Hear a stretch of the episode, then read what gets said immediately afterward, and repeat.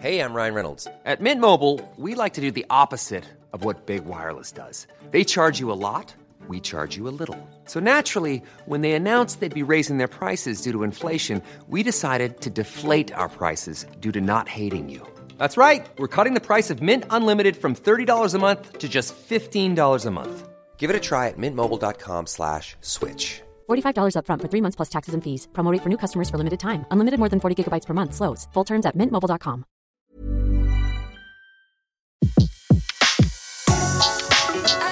Le meilleur de séances radio est maintenant sur We Love Cinéma. Aujourd'hui, le filmographe est consacré à la carrière de Sylvia Sidney. Sur Séance Radio par BNP Paribas. Bonjour à tous, euh, bonjour Antoine Cyr. Aujourd'hui, vous avez décidé de consacrer ce numéro du filmographe à une actrice américaine. Oui, pour une fois. Alors, je vais vous parler aujourd'hui, oui, d'une immense actrice dont la carrière s'étend sur 60 ans de cinéma américain, mais qui est surtout célèbre pour les rôles qu'elle a joués dans les années 30 avec des metteurs en scène aussi prestigieux que Fritz Lang, Ruben Mamoulian, Joseph von Sternberg, William Wyler ou Alfred Hitchcock.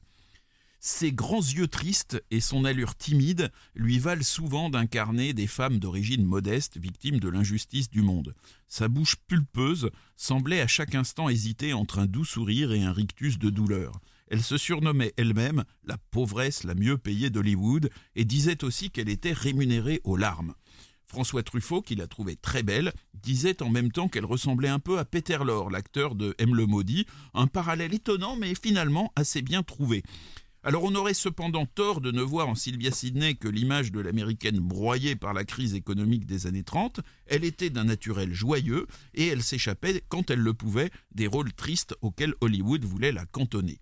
Si son visage très particulier la prédisposait à interpréter des rôles de jeune femme pauvre, il faisait d'elle une actrice originale, attachante, jolie, capable de jouer de manière tout aussi convaincante les princesses ou les espionnes.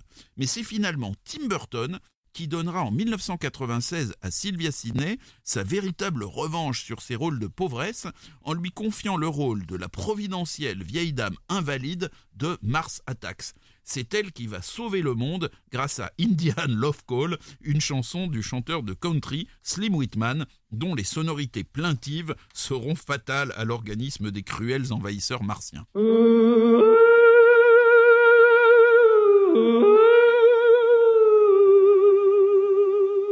Reviendra à Mars Attacks un petit peu plus tard. Pour l'instant, on va commencer par le commencement. Sylvia Sidney était née en 1910 dans le Bronx de deux immigrés juifs, un père biélorusse et une mère roumaine. Après le divorce de ses parents, elle fut adoptée par son beau-père, un dentiste du nom de Sigmund Sidney.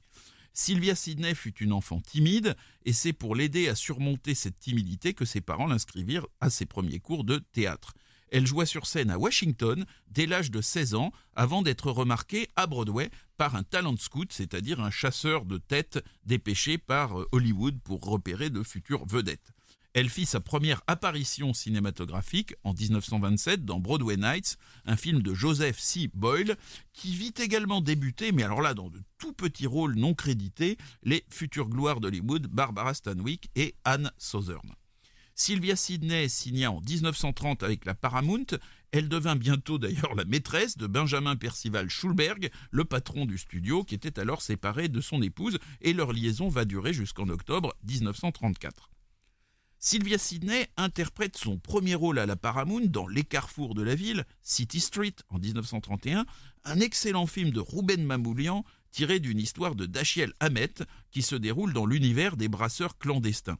Sylvia Sidney y partage l'affiche avec Gary Cooper. À l'origine, c'est Clara Bow, femme fatale préférée d'Hollywood et protégée de Schulberg, qui devait tenir le haut de l'affiche, mais une de ses fréquentes crises de nerfs l'empêcha d'honorer son engagement. Finalement, c'est donc euh, Sylvia Sidney qui, dans City Streets, interprète Nan, la belle-fille d'un membre du gang de la bière. Elle est amoureuse de Kid, que joue Gary Cooper, il est employé d'une baraque de tir forain lorsqu'ils se rencontrent et il va être licencié parce qu'il utilise le, matériel pour épater Nan en lui montrant ses aptitudes exceptionnelles de tireur. C'est l'occasion pour Mamoulian, le réalisateur, de signer une scène d'anthologie qui débute par un gros plan sur un œil fermé de Sylvia Sidney, puis le cadre s'élargit pour nous la faire découvrir en train de s'essayer au tir. Plus tard, dans le film, Nan est soupçonnée d'avoir été complice d'un crime. Elle est expédiée en prison. Le beau-père bootlegger persuade le kid qu'il pourra financer les frais d'avocat de sa fiancée s'il accepte de mettre ses dons de tireur hors pair au service du gang. Après moult péripéties, l'histoire se terminera bien et les deux héros parviendront à s'extraire de la spirale du crime. Et dans ces carrefours de la ville, on reconnaît en patronne de boîte de nuit à 21 ans à peine une certaine Paulette Godard, tout juste 5 ans avant sa rencontre avec le petit barbier juif du dictateur.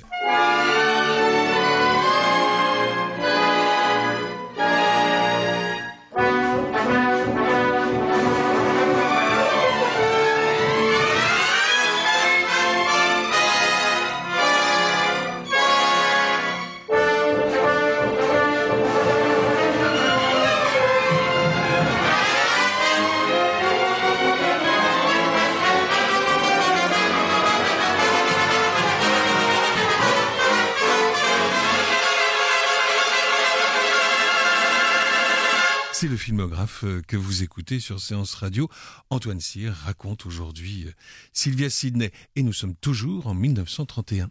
Oui, en 1931, Sylvia Sidney joue dans Scène de la rue de King Vidor, un film qui montre 24 heures de la vie d'une rue new-yorkaise.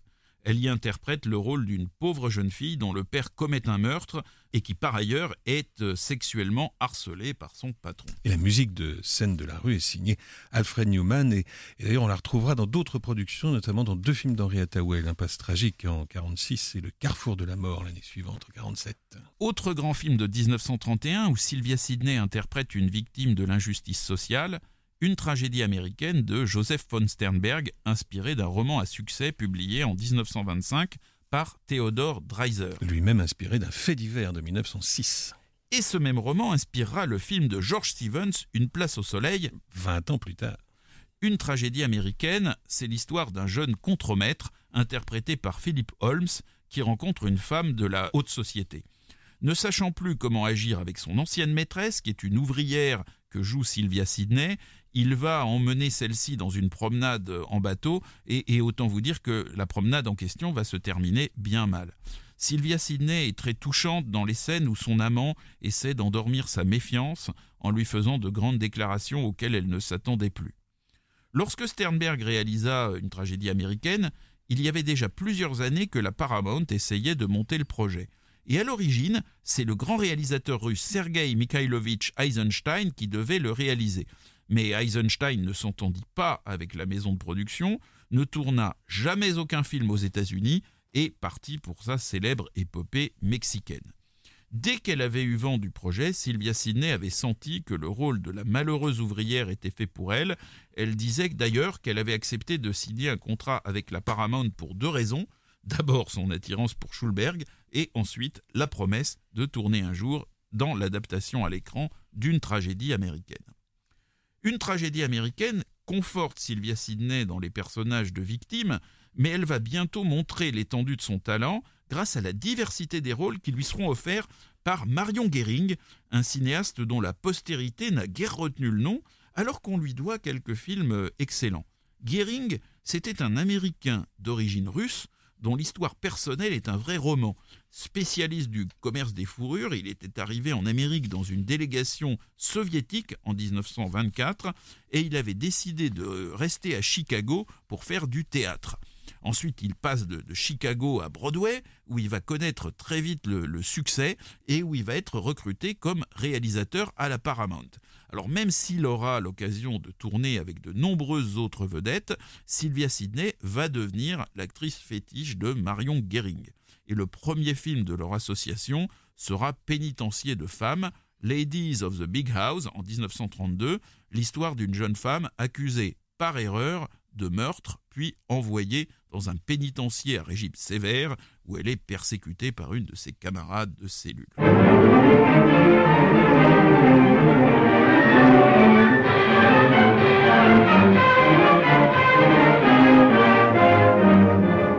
Cette musique de Frankie Harling annonce le deuxième film de Marion Guéring interprété par Sylvia Sidney, n'est-ce pas Antoine Cyr?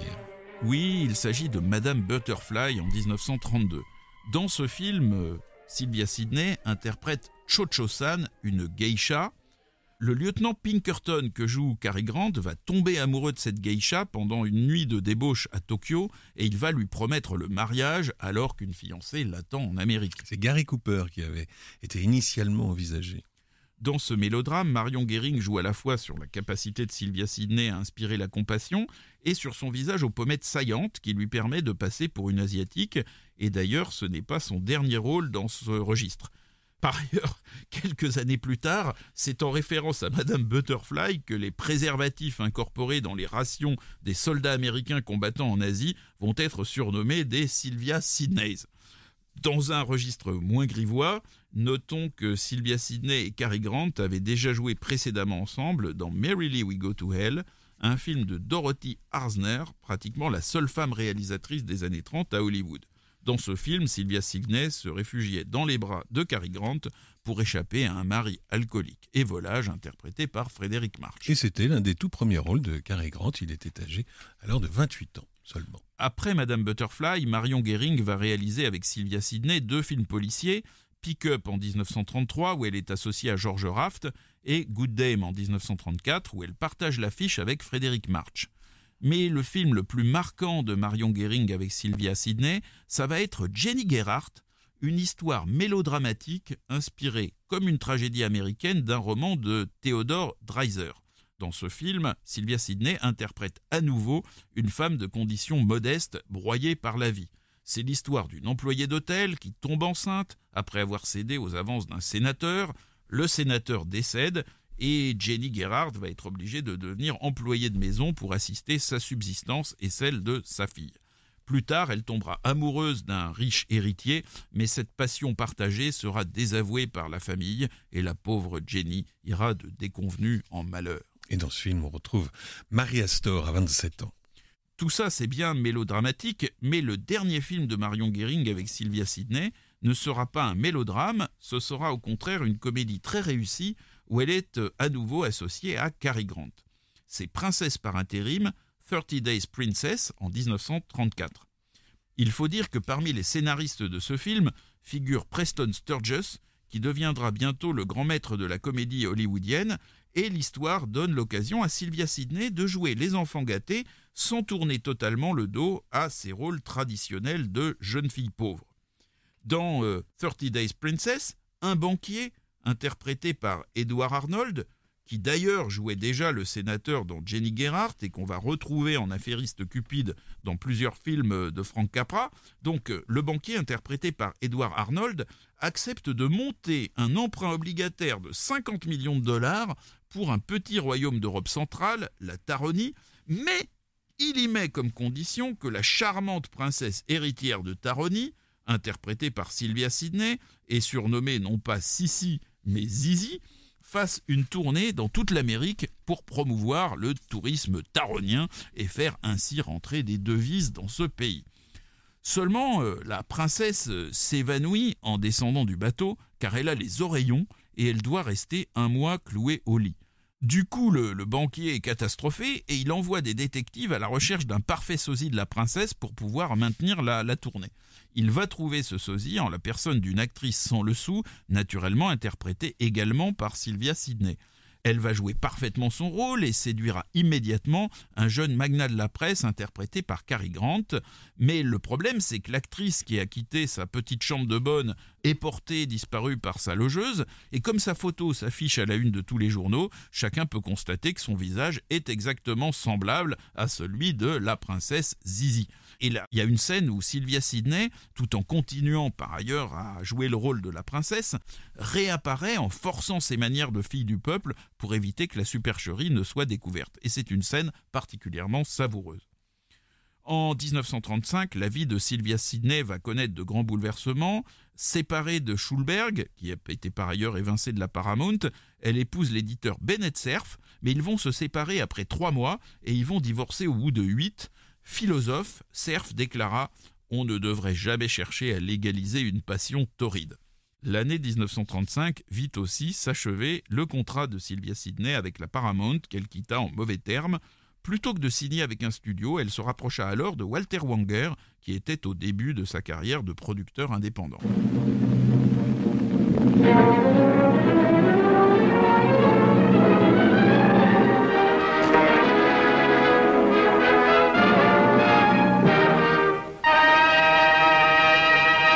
Le premier film produit par Walter Wanger, mais tout de même distribué par la Paramount auquel elle participa, fut Mary Burns Fugitive. On entend les premières notes du générique. Il s'agit d'un film de William K. Howard de 1936 où elle renoue avec ses rôles de victime en interprétant une femme amoureuse d'un gangster et injustement condamnée à la prison.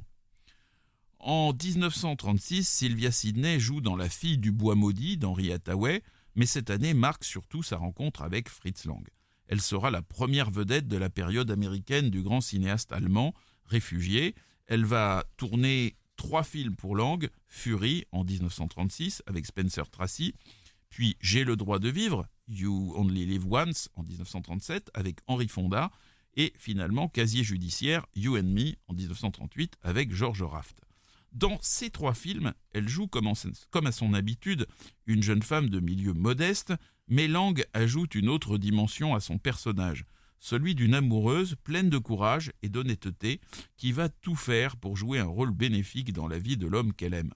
Dans Fury, qui est un film grave sur le lynchage, et dans Casier judiciaire, qui est une comédie sur les difficultés de la réinsertion, Sylvia Sidney parvient à ses fins. Le happy end est dans Fury par un baiser passionné de Spencer Tracy, tandis que Casier judiciaire se termine par euh, un mariage, la dernière image du film montrant euh, les cris euh, du bébé né des deux amoureux. Mais entre ces deux films, J'ai le droit de vivre raconte une histoire autrement pessimiste. C'est l'histoire d'un homme, interprété par Henri Fonda, qui est injustement condamné pour meurtre et qui perd patience devant l'implacable machine judiciaire.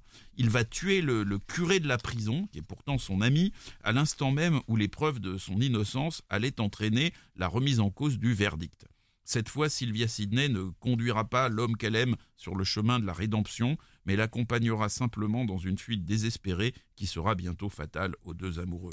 Le Chabrol, qui, comme vous le savez, était un grand admirateur de Fritz Lang, qualifiait J'ai le droit de vivre de tragédie pure. Pendant sa période Fritz Lang, Sylvia Sidney tournera avec William Wyler dans Rue sans issue, Dead End en 1937, un film noir avant l'heure qui raconte la vie sans perspective des habitants du quartier de l'East End à New York. Elle incarne une ouvrière qui participe à une grève pour obtenir une augmentation de salaire. Humphrey Bogart, pour sa part, joue le bandit Babyface, qui revient dans le quartier de sa jeunesse et le découvre plongé dans la misère. Et le grand directeur de la photographie, Greg Toland, sera nommé à l'Oscar pour ce film. C'est également en 1937 que sortira Agent secret, Sabotage, un film d'Alfred Hitchcock réalisé en Angleterre. Et alors, à ne pas confondre avec euh, Secret Agent, titre original de 4 de l'espionnage, autre film anglais d'Hitchcock, ni avec Saboteur, titre original de Cinquième colonne, le cinquième film américain d'Hitchcock. Nous sommes donc en 1937. Le maître du suspense n'a pas encore tourné à Hollywood, mais sa réputation y est désormais solidement établie. Dans Agent secret, tiré d'un roman de Joseph Conrad, Sylvia Sidney interprète la jeune épouse de Verloc, un homme d'âge mûr, exploitant de cinéma, qui réalise des missions secrètes pour une puissance étrangère. Elle s'éprend d'un vendeur de la boutique de fruits voisine qui est en fait un agent de Scotland Yard chargé de surveiller son mari. Le film va basculer dans le drame lorsque le jeune frère de Sylvia Sidney va être chargé par Verloc de transporter un colis qui s'avérera être une bombe à retardement et donc ce jeune frère va périr dans l'explosion. La scène où Sylvia Sidney décide de tuer son mari, qui tente de minimiser la gravité de la mort de son frère, ce qui n'est pas très malin, fait partie des grandes scènes de Hitchcock. L'explosion du cinéma va faire disparaître les preuves de ce meurtre et on peut imaginer que Sylvia Sidney pourra ainsi librement poursuivre son histoire d'amour avec l'agent de Scotland Yard. Voilà une fin que les sourcilleux censeurs américains du code ACE n'auraient probablement pas laissé passer. Sylvia Sidney n'était pas particulièrement heureuse d'avoir tourné ce film, qu'elle trouvait assez bête. Elle disait en outre que le très directif Hitchcock lui avait juste appris l'art d'être une marionnette sans créativité, euh, elle reconnaissait quand même que c'était un technicien très brillant. Et alors pour la petite histoire, sachez que Agent Secret est le seul film au monde à réunir les noms d'Alfred Hitchcock et de Walt Disney. Vous l'avez dit, le mari de Sylvia Sidney exploite une salle de cinéma et bien sur l'écran de cette salle, on voit un extrait d'un dessin animé de Walt Disney tourné deux ans plus tôt et intitulé Who Killed Cook Robin? Who killed Cock Robin? Who killed Cock Robin?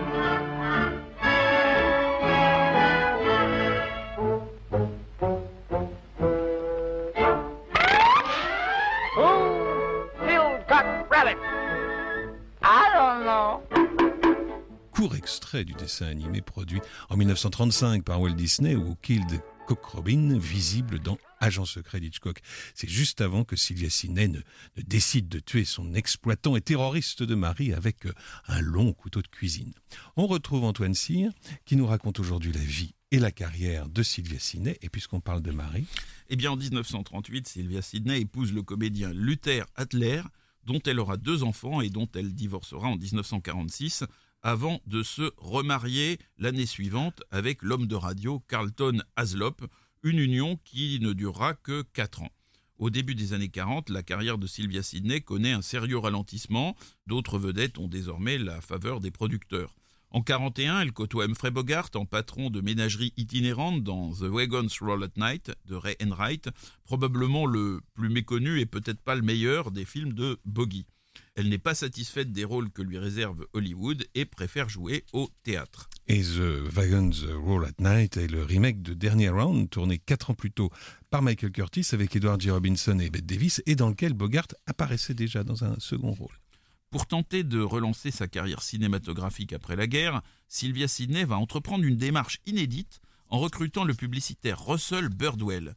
Au même moment, James Cagney et son frère William cherchaient une actrice pour jouer dans un film intitulé Du sang dans le soleil, une Eurasienne qui aide les Américains à déjouer le plan Tanaka, un projet impérialiste qui était destiné à faire du Japon la première puissance mondiale à la fin des années 20.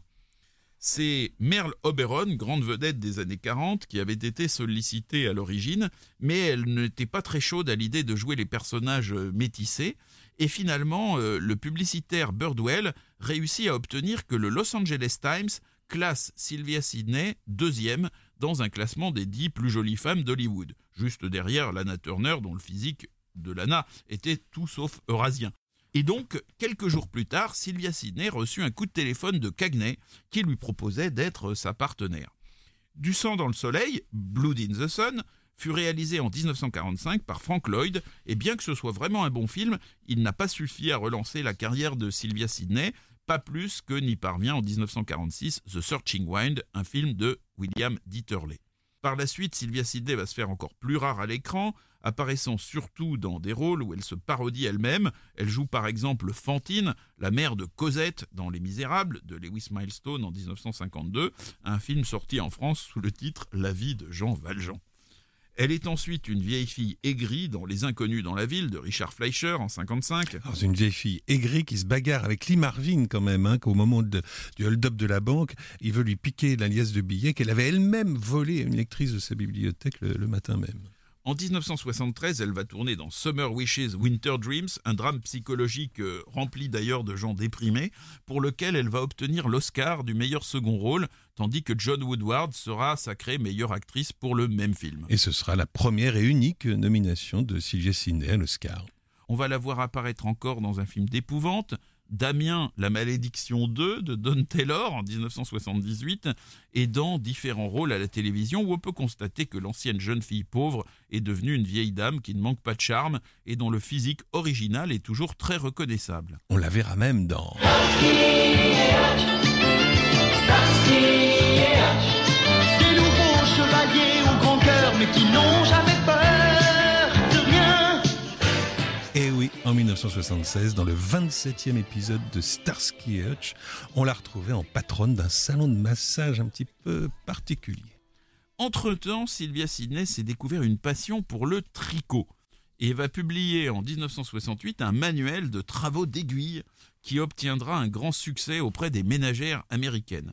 Elle ouvrira même une boutique spécialisée près de sa maison du Connecticut Et c'est dans sa retraite que Tim Burton viendra la chercher pour jouer d'abord dans Beetlejuice en 1988, où elle campe une vieille femme à la cigarette, gardienne du purgatoire, puis dans Mars Attacks en 1996, où elle est une grand-mère invalide dont le penchant pour la country music des années 50 sauvera le monde des envahisseurs.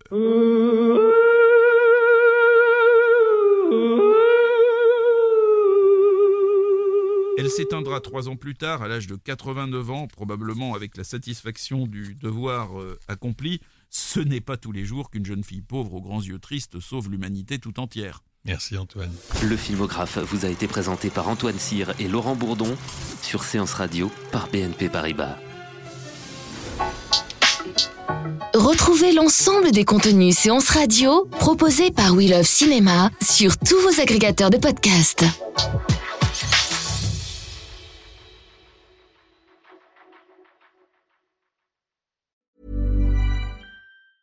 Mom deserves the best, and there's no better place to shop for Mother's Day than Whole Foods Market. They're your destination for unbeatable savings, from premium gifts to show-stopping flowers and irresistible desserts. Start by saving 33% with Prime on all body care and candles. Then get a 15-stem bunch of tulips for just $9.99 each with Prime. Round out Mom's menu with festive rosé, irresistible berry chantilly cake, and more special treats. Come celebrate Mother's Day at Whole Foods Market.